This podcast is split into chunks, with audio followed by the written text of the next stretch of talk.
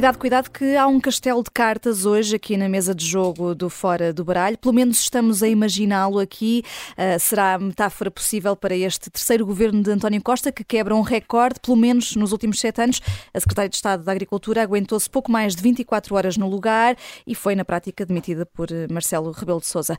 Crise política em contínuo, mudanças na relação entre o Presidente e o Primeiro-Ministro. É a jogada da semana que promete na segunda parte. Para já, Susana Pralta, Luísa Guiar Conraria, Jorge Fernandes e João Marcos de Almeida, as vossas escolhas de naipes e a primeira carta é de Ouros. Vamos começar com Ouros, Jorge, para Bento XVI, que Sim, morreu eh, no, dia, no, último dia de 2022, o Papa Emérito. Sim, Ouros absolutamente genuínos, um Papa que foi tão mal amado em vida, mas que foi um gigante intelectual, cuja obra e eu, que sou um mero mortal, nem me atrevo a falar da sua densidade e complexidade. Ele, pelos vídeos também era. Pois, aparentemente sim. Eu, eu por acaso estava a comentar isso outro dia, que no final todos terminamos dentro, empalhados dentro de um dentro de quatro tábuas, não é? Seja papa ou seja um pobre na rua. Enfim, mas eu li, li apenas um livro dele e pareceu-me uma coisa absolutamente superior: o casamento da razão cartesiana e da fé e a capacidade que ele tinha de interpretar os dogmas católicos à luz da razão. Não havendo aí qualquer conflito. Mas o meu elogio é, é mesmo para o seu papado ao contrário do mito popular que vê João Paulo II e Francisco como grandes papas, eu acho que Ratzinger teve provavelmente uma, um dos papados mais consequentes, enfim, dos últimos 100 anos, por aí. Aliás, ele participou ainda muito jovem no Concílio, no Concílio Vaticano II, nos anos 60, uh, eh, na altura ainda como teólogo, ainda sem, enfim, o, o, sem, sem qualquer tipo de poder que viria até mais tarde. Uh, mas depois de décadas em que João Paulo II trabalhou muito, afincadamente, e usou muito dinheiro com os, com os setores mais reacionários da Igreja para esconder os crimes da pedofilia, foi Ratzinger que permitiu que a verdade sobre isso eh, viesse ao de cima, não só sobre a pedofilia, sobre os escândalos financeiros do Banco do Vaticano, como, estão, como devem estar recordados. E, e isto foi em 2005, deixem-me recordar. Portanto, não é 2023, onde estamos num clima completamente diferente, muito mais aberto, felizmente, e muito mais pronto para receber e para acreditar neste tipo de, de vítimas e, no, e, e, com sensibilidade para este tipo de problemas. A capacidade que, na altura, em 2005, a Igreja ainda tinha uma certa capacidade, se quisesse, uh, para esconder os escândalos uh, em muitíssimo maior grau. E ele escolheu o caminho, diferentemente de João Paulo II, de mostrar e de, e de, realmente começar a fazer uma limpeza, limpeza possível, que já se sabe que uma instituição vai ser muito difícil de limpar completamente, isso não aconteceu, mas ele escolheu este caminho e naturalmente estes escândalos marcaram o seu papado, quer dizer, a maior parte das pessoas associa o papado do, do Bento XVI a este tipo de escândalos precisamente porque ele, no fundo, permitiu que eles acontecessem, assumiu as culpas, estava à frente da igreja naquela altura, deu a cara por isso e por último, na minha opinião, teve uma, uma grande grandeza monumental no gesto de desprendimento de poder, que é uma coisa muito rara, uh, sempre foi, mas quer dizer, nos tempos que correm e, continua a ser, e teve a grandeza de decidir sair uh, em 2013 na altura faltavam ainda 10 anos de vida, como vimos agora, praticamente, e mostrou que apenas alguns escolhidos podem estar à frente das instituições terrenas.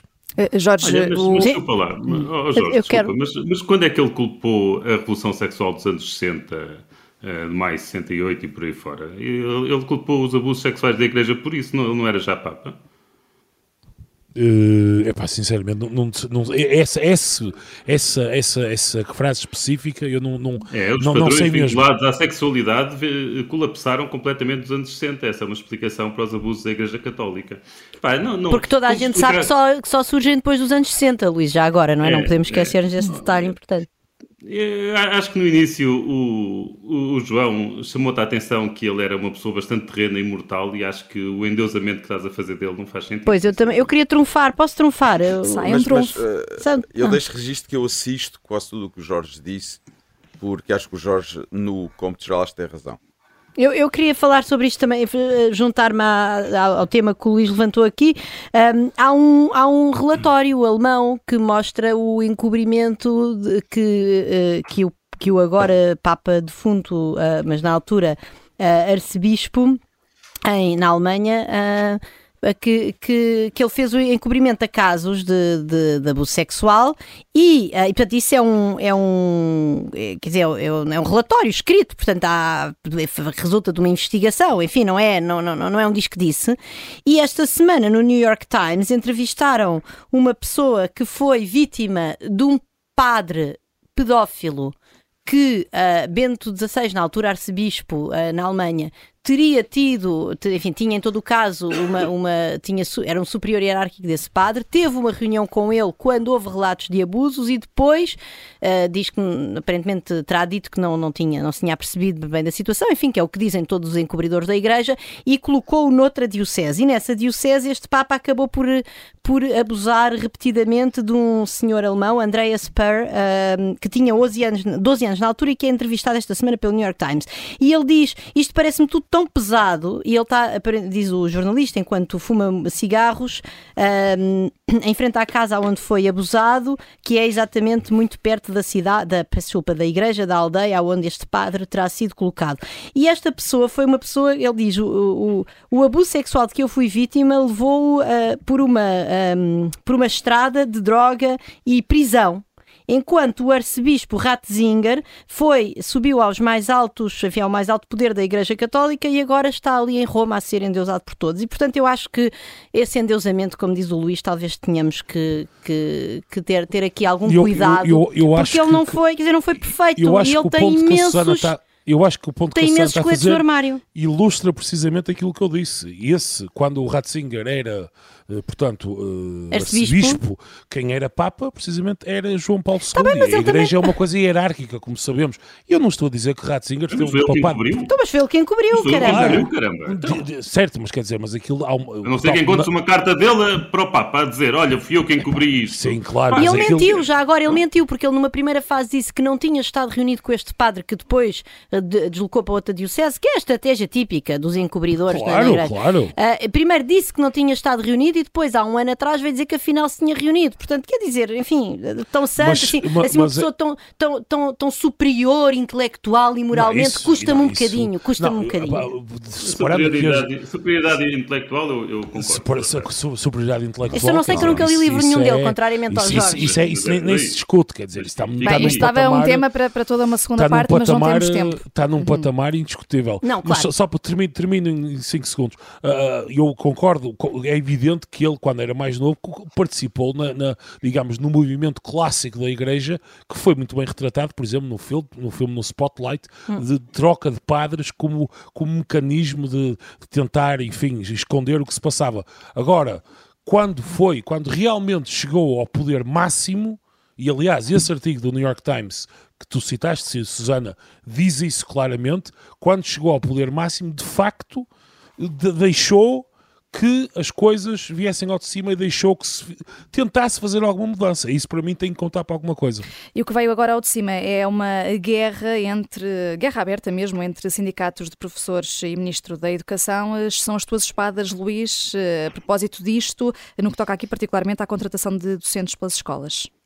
Uh, e as espadas são para os professores e para os sindicatos, mas uh, aqui queria deixar bem claro que muitas vezes uma pessoa fala dos sindicatos como se os professores não os apoiassem uh, e como se eles até atuassem de certa forma contra a vontade dos docentes. Neste caso, claramente, com todos os professores que eu falo, todos eles estão de acordo com os sindicatos nisto e, portanto, as espadas vão para os sindicatos e para os professores e também para o ministro por ter cedido.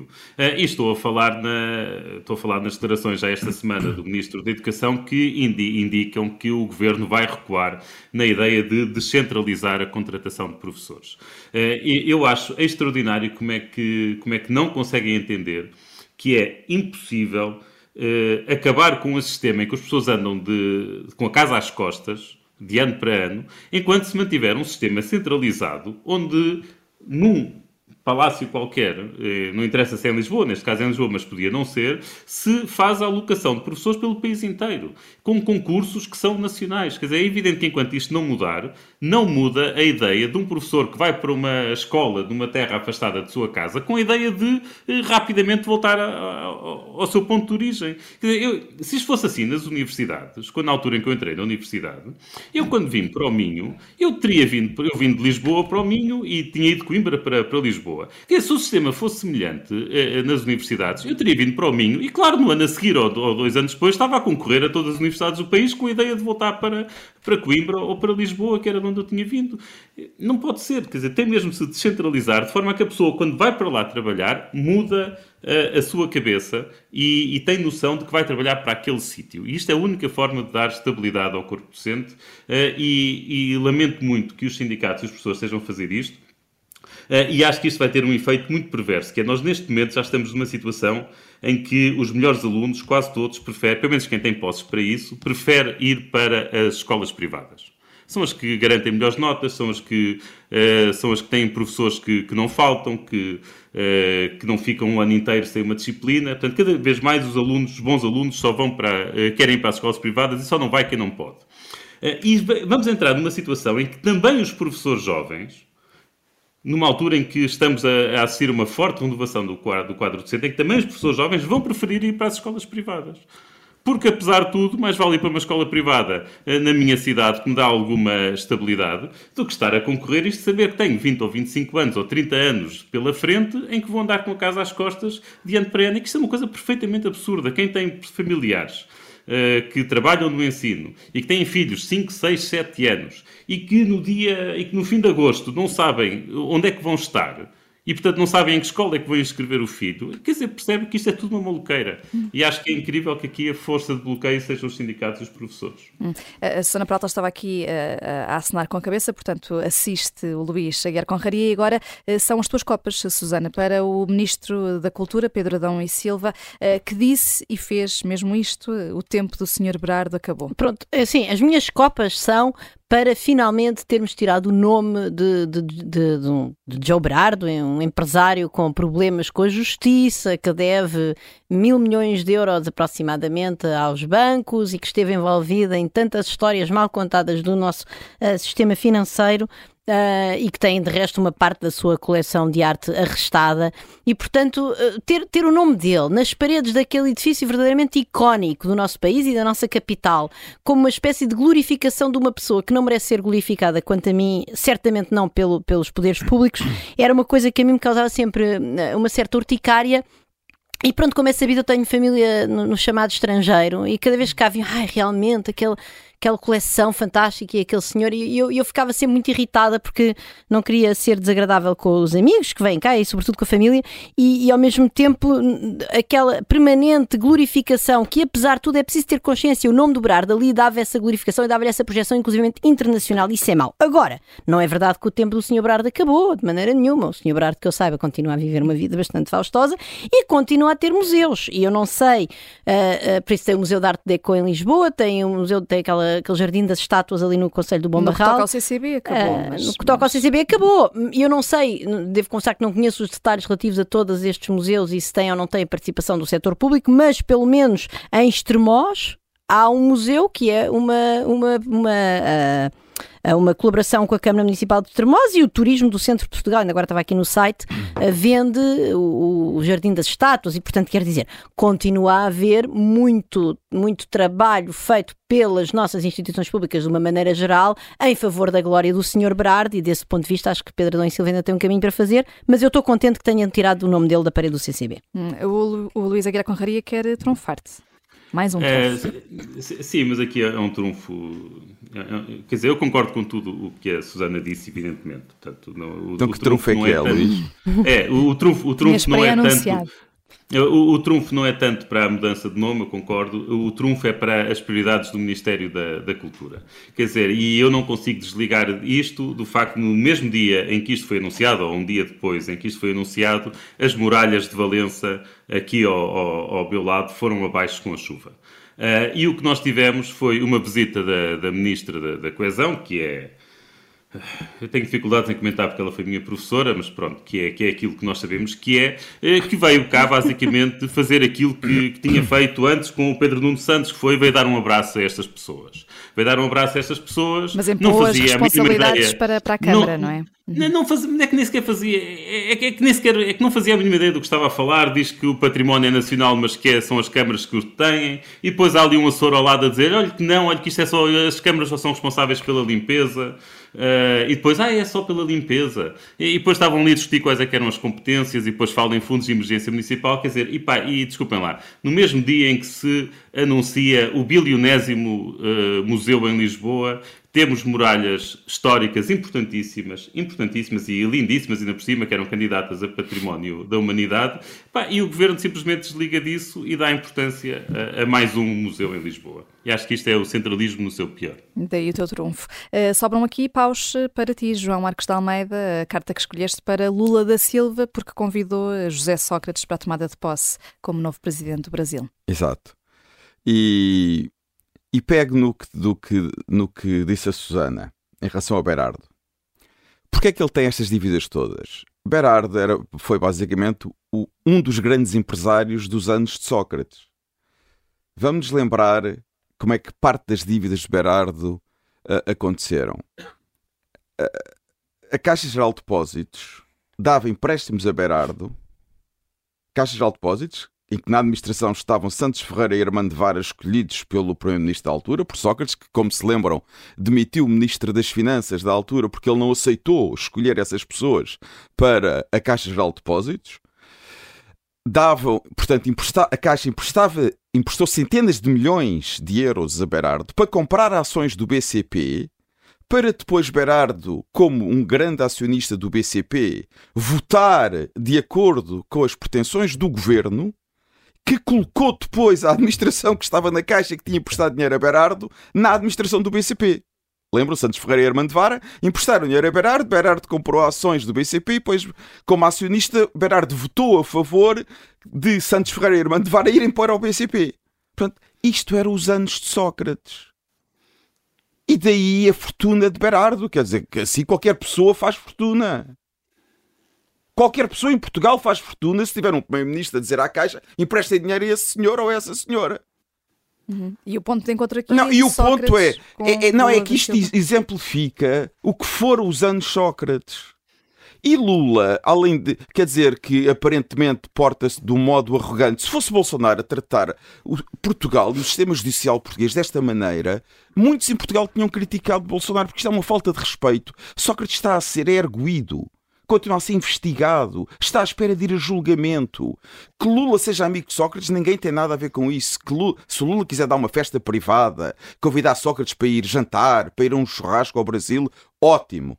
Ninguém tem nada a ver com isso. Agora, para as cerimónias oficiais, convidar uma pessoa que não representa o Estado português, que tem problemas com a justiça em Portugal, é uma arrogância enorme e é uma falta de respeito de Lula perante o Estado português e a justiça portuguesa. Daí uh, os teus uh, paus. Uh, estão os naipes distribuídos nesta primeira parte e já a seguir vamos voltar ao castelo de cartas do governo.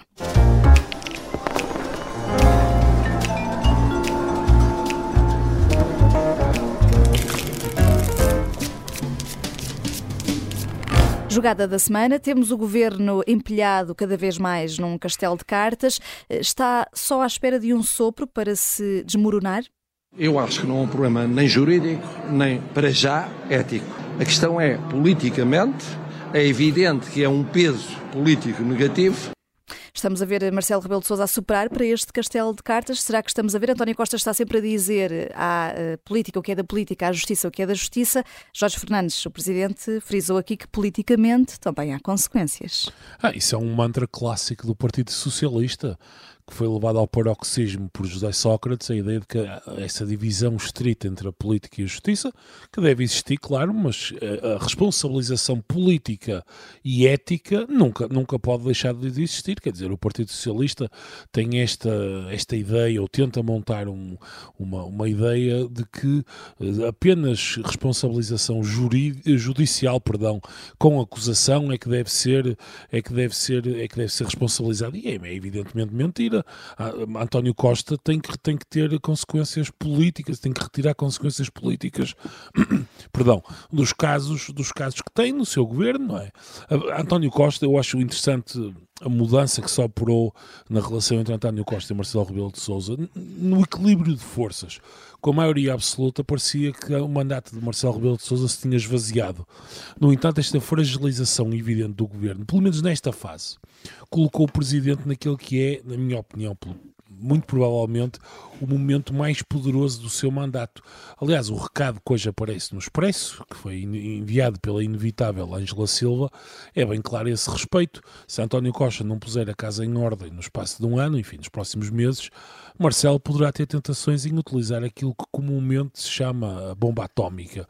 E este poder, de resto, é bem visível ontem, quando Marcelo Rebelo de Sousa, na prática, demitiu a secretária de Estado em direto uh, na televisão e mostrou que não tinha quaisquer condições para permanecer do, no lugar. Infelizmente, esta, a secretária de Estado é apenas mais uma na longa lista que o PS tem uh, e, infelizmente, a cultura política do PS de José Sócrates aparentemente está outra vez viva e recomenda-se. Uma secretária de Estado que eh, nem aqueceu o lugar, ficou apenas 26 horas no cargo, mas João Marcos de Almeida, eh, esta máxima de António Costa eh, já não colhe para Marcelo Rebelo de Sousa. Não, mas é preciso lembrar, e aqui, e aqui eu acho que Marcelo esteve bem e teve razão, porque António Costa provocou Marcelo Rebelo de Sousa. Marcelo tinha que reagir. Marcelo fez um discurso no ano novo a dizer, a propósito das demissões entre o Natal e o Novo, de Pedro Nuno Santos e dos secretários de Estado, a dizer que a partir de agora o governo tinha que ter muito cuidado com as nomeações e nomear pessoas que não estivessem envolvidas neste tipo de problemas. Ora, António Costa, a primeira nomeação que faz a seguir ao ano novo, vai escolher uma secretária de Estado que está envolvida neste tipo de problemas. Portanto, António Costa basicamente mostrou que ignorou completamente o discurso de Marcelo Rebelo de Sousa. Portanto, se Marcelo Rebelo de Sousa não tivesse reagido, dava uma imagem de uma enorme fraqueza política. Ao reagir, mostrou que é para levar a sério o aviso que ele fez no discurso de Ano Novo e que António Costa tem mesmo que levar a sério, porque se não levar a sério, uh, Marcelo reage. E depois António Costa no Parlamento disse uma coisa verdadeiramente extraordinária. Ontem foi um dia espantoso. António Costa disse Temos uma coisa extraordinária. Sim, mas ontem, ontem conseguiu ultrapassar muitos outros. Que basicamente disse que as nomeações dos novos membros do governo, a partir de agora, deveriam ter um processo que seria assim, uma espécie de uma co-decisão entre São Bento e Belém. O, o, circuito de, de Não, escrutínio... é uma co-decisão entre São Bento e Belém. E Marcelo, e Marcelo respondeu sim. com uma resposta muito dura, em, em, que disse claramente, quer dizer, eu não, o Presidente da República não pode formar governo porque senão passamos para um sistema presencial. O que também é um aviso. É uma, é uma frase dura, mas que António Costa se pôs a jeito. É extraordinário. Então agora António Costa precisa de Marcelo de Sousa para escolher os membros do seu governo. Precisa de Marcelo. Nós sabemos que António Costa nunca repara em nada de estranho. Aliás, hoje percebe-se perfeitamente como é que ele nunca reparou que havia coisas estranhas com Sócrates. Porque ele nunca repara em nada. Nunca vê nada. Portanto, precisa que Marcelo o ajude a ver as coisas. A reparar se há casos estranhos ou não, porque ele sozinho não é capaz precisa do apoio de Marcelo, mas Marcelo disse-lhe: olha, eu sou Presidente da República. O meu papel não é esse. Portanto, o senhor arranja lá uma maneira dentro do seu partido ou dentro do governo para verificarem se as pessoas que convidam para cargos do governo são pessoas que podem ser convidadas e que não oferecem problemas, pelo menos que não tenham nenhum caso com a justiça. E olhando para essa verificação. Agora, será que o PS ainda tem pessoas que não tenham casos com a justiça? Essa é a minha pergunta, das duas, uma. Ou António Costa está-se completamente nas tintas na, e não tem qualquer critério nas escolhas, o que é uma prova de uma enorme incompetência política e de uma enorme eh, irresponsabilidade. Ou então ele não consegue encontrar pessoas de confiança que não tenham estado envolvidos em negócios estranhos. O que também não é de admirar, porque o PS, lembra, há uns anos havia a expressão da direita dos negócios. Hoje o PS é o partido dos negócios. Toda a gente faz negócios no PS. Já dizia o António José Desde Trás-os-Montes até, até ao Algarve, passando pela Madeira e pelos Açores. Não há região em Portugal em que não haja militantes socialistas a fazer negócios. E, e temos e aqui... normalmente com a família. Sim, e temos aqui um, um, um, um, claro problema de recrutamento, Luís Aguiar Conraria. Como é que é possível também que depois de Miguel Alves, Alexandra Reis, agora tínhamos este caso de, de, de Carla Alves? Uh, oh, Vanessa, eu, eu acho que a tua pergunta mostra de certa forma, o estado, eh, a degradação a, a, a que chegamos eh, no país inteiro e a forma como a família socialista se, eh, se degradou e espalhou pelo país inteiro. Nós, nos últimos dias, portanto, tivemos o, portanto, sabemos que o, que o Presidente da Câmara de Vinhais, portanto, aqui o, o, o marido da, da ex-secretária de Estado, está a ser acusado de coisas gravíssimas. Esta semana foi notícia, foi notícia de que o Presidente da Câmara, também do PS, de Condeixa, foi condenado a quatro anos de prisão pena suspensa. E, e portanto, e, e, nós já só nos preocupamos com estes corruptos quando vão para o governo. Portanto, nós já nem nos importamos que os socialistas sejam corruptos nas câmaras e no país inteiro. Nós já só pedimos que eles não sejam no governo. É, é, é, um bocado como aquela história do, dos familiares, marido e mulher, e, e, pai e filha, irmão e irmã, que estão no Conselho de Ministros. Realmente, eh, quando lá chegam, é um escândalo. Mas nós já achamos normal tudo o resto. Portanto, achamos normal que, eh, que empresas públicas e, e, eh, estejam socialistas que sejam familiares de outros socialistas que estão no governo. Mas isto é um problema é um que, que, é, é sobretudo é, é, regional. Luís, Luís, nós não achamos, por isso é que estamos fora do baralho. Nós não achamos sim, sim. que seja não, normal. Não, mas, eu estou a falar, está bem, eu estou a falar do nosso país e, e da comentário. Então, repara, nós neste caso, este caso desta, desta Secretária de Estado, era mais uma vez uma pessoa que, que era diretora regional da agricultura, diretora regional de Agricultura e Pescas aqui no Norte, ok? E o marido dela é presidente da Câmara do PS. E portanto a gente já não é, fala das teias de poder. Sim. Era, já não é. Eh, era e já não era presidente da Câmara? Ou era só autarca? Mas é que ele agora, ele agora já, já não é. é. Mas foi presidente da Câmara, sim, certo? Sim, sim, sim. Pronto, ok, ok, então estamos a ver, cá está. E vocês agora voltam a confirmar. Quer dizer, uma já não liga às relações familiares e esta teia de interesses quando não envolve o governo. Portanto, aqui o único problema de facto é a senhora ter ido para o governo. Se ela não tivesse estado no governo, estava tudo bem. O que é verdade, por exemplo, o caso da Alexandra Reis, o escândalo só aconteceu porque ela veio para o governo. Se ele não tivesse vindo para o governo, tinha ficado com os 500 mil euros na, na maior. Mas isso quer dizer que pode ser um modus operandi uh, a nível regional, que lá está. Bem, acaba... Eu não sei, o que eu acho é que neste. Não, quer dizer, assim, eu diria que a teia da família socialista. Aliás, isto é extraordinário. Quer dizer, ainda por cima, ainda ontem, ainda ontem, o António Costa veio falar em ética republicana. É extraordinário. Não, mas, mas, que ética republicana é esta? Então, agora, é uma ética republicana não temos pai, filha, irmão, irmã, tio, tia, marido, mulher. Então, mas, mas que ética republicana é essa? Então, a ética republicana não é precisamente a não hereditariedade e a questão da não família? Absolutamente. Não é isso que, não é isso que distingue a república da, da monarquia? O facto dos laços ele queria dizer negócios republicanos. E, pois, para aí, quer dizer, quer dizer, e perante isto tudo vem a falar em ética republicana. Epá, eu, eu não sei, eu fico. Mas é quando se, quando se começa a falar, e ele falou duas ou três vezes na ética republicana, quando começam a falar muito nisso, é caso para ficarmos mesmo preocupados, porque é já, é já o último recurso, é já a última boia. Hum. Uh, uh, entretanto, o público diz que a Ministra da Agricultura foi informada previamente uh, pela Secretária de Estado, que, que, se viu forçada a admitir ontem, de que tinha esses problemas das contas conjuntas com o marido. Entretanto, numa nota enviada à Comunicação Social, o que o Ministério da Agricultura diz é que desconhecia casos, portanto, o envolvimento de Carla Alves em casos judiciais, mas acaba por não responder na mesma se desconhecia ou não estes factos relativos às contas conjuntas arrestadas eh, de, eh, de Carla Alves com, com o marido. Susana Pralta, a ser verdade eh, que a ministra sabia, tem de ser a próxima peça do dominó a cair? Tem que ser a próxima peça do dominó a, a prestar-nos muito mais contas, a ir ao tribunal a, a contar o que aconteceu. Eu acho que ela devia sair, mas dificilmente isso acontecerá, portanto não, não vou estar Os agora... Os partidos já, já pediram mas, uma, audição, uma audição com caráter de urgência, mas, três partidos pelo menos. Mas quer dizer, se uh, havia aqui duas possibilidades, ou de facto Carla Alves não tinha noção nenhuma que ao ser nomeada secretária de Estado havia ali um problema de ter umas contas arrestadas, quer dizer, contas arrestadas é é uma coisa gravíssima.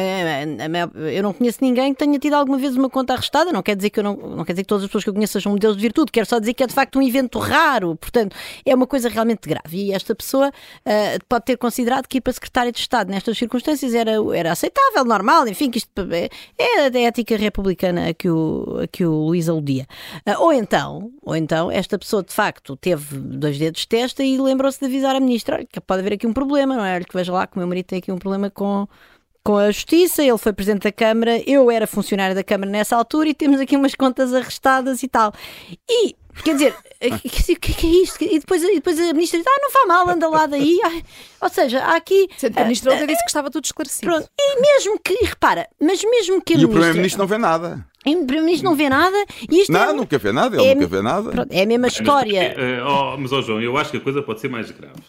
Porque ele, na verdade, a defesa que fez ontem da, desta Secretária de Estado eh, mostra que o problema dele não é tanto não ver nada. O problema dele é não é ver e não achar E não mal. achar grave, porque ele com Miguel Alves, isso era. era ele vê, só que não acha, só que não acha Exato. mal. Era, era é pior. Eu acho, eu estou de acordo com o Luís. Eu acho que é muito importante. E aliás, até, até, até estou a citar um bocado um, um, uma, uns tweets que a Susana Croada, ex-presidente da Transparência e Integridade, fez hoje de manhã. Mas que eu acho que é realmente um ponto muito importante. É o governo que nos venha dizer o que é que para eles entra no domínio do aceitável e o que é que entra no domínio do não aceitável. Que nos venha dizer quais é que são as suas linhas vermelhas porque, por exemplo, Miguel Alves, o primeiro-ministro, segurou durante várias semanas depois de saber que havia histórias muito mal contadas e foi de facto preciso, uh, o observador, de resto, ia dizer que o senhor era arguído para, mesmo assim, não em 24 horas, se bem me recordo, uh, o Miguel Alves uh, ter saído do governo.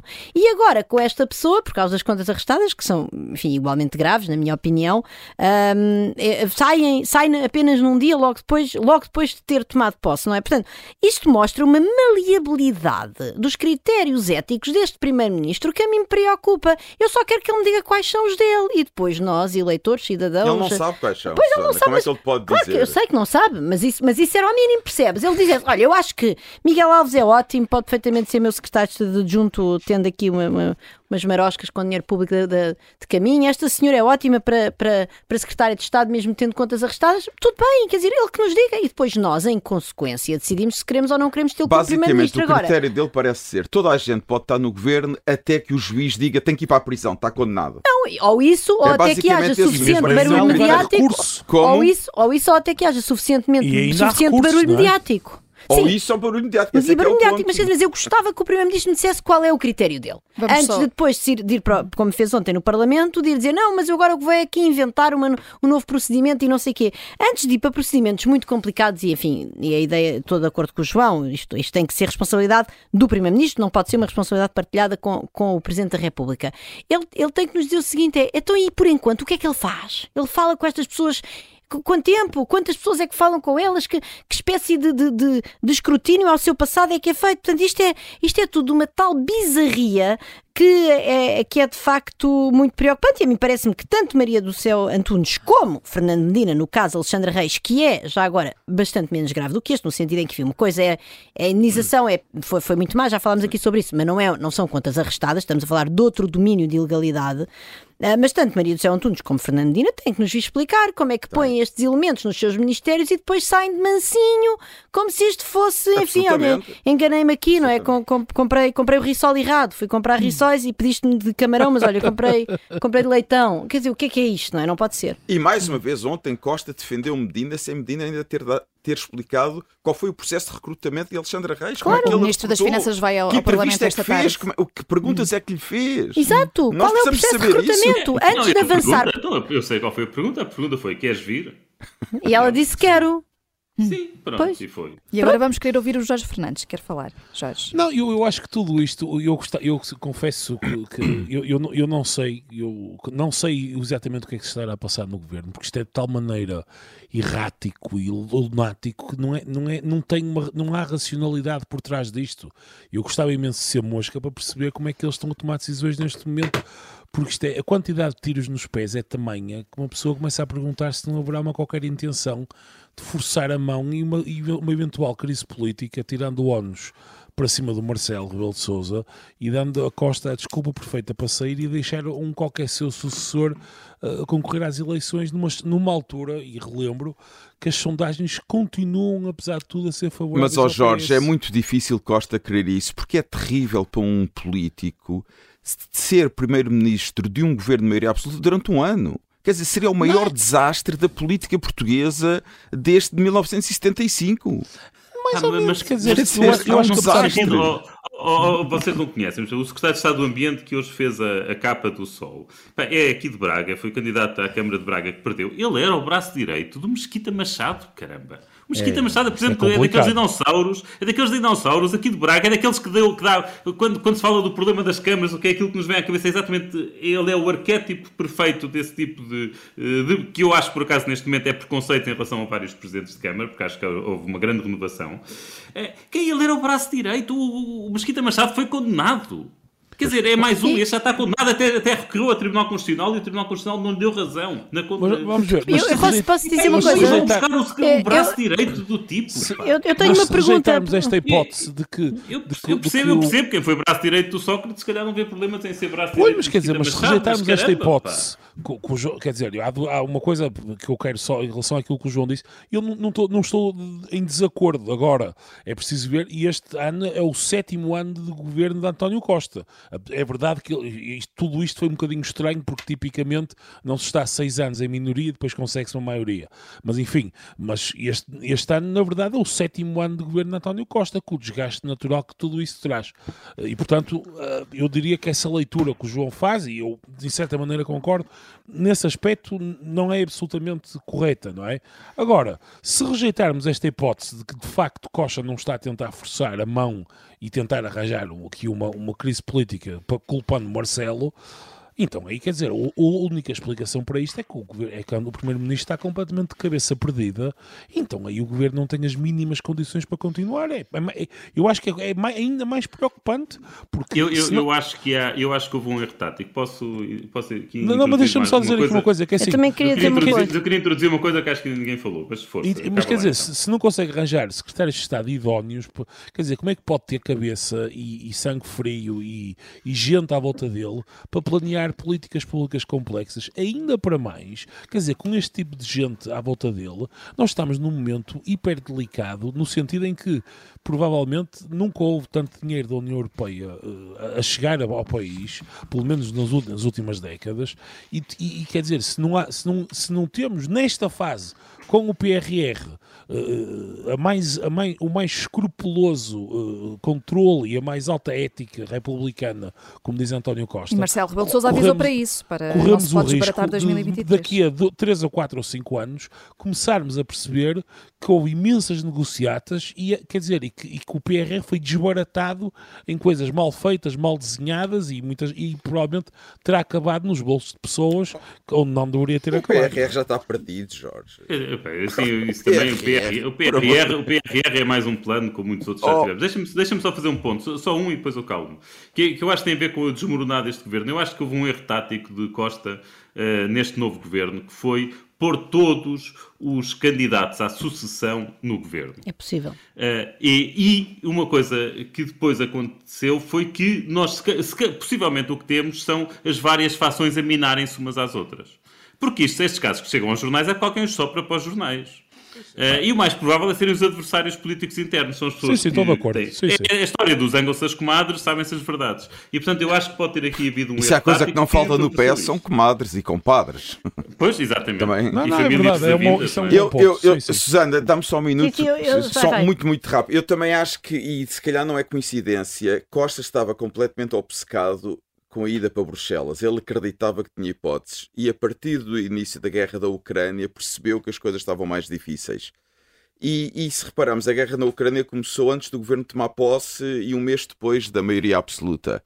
E eu acho que Costa está mesmo nervoso com a possibilidade de não ir para Bruxelas, está, continua obcecado com isso e desviou as atenções de Portugal. Uh, achou que isto com maioria absoluta as coisas estavam bem encaminhadas e concentrou-se demasiado no plano europeu e pode e bastou distrair-se um pouco para as coisas saírem fora de controlo em Portugal. Eu acho que pode ter sido isso que aconteceu.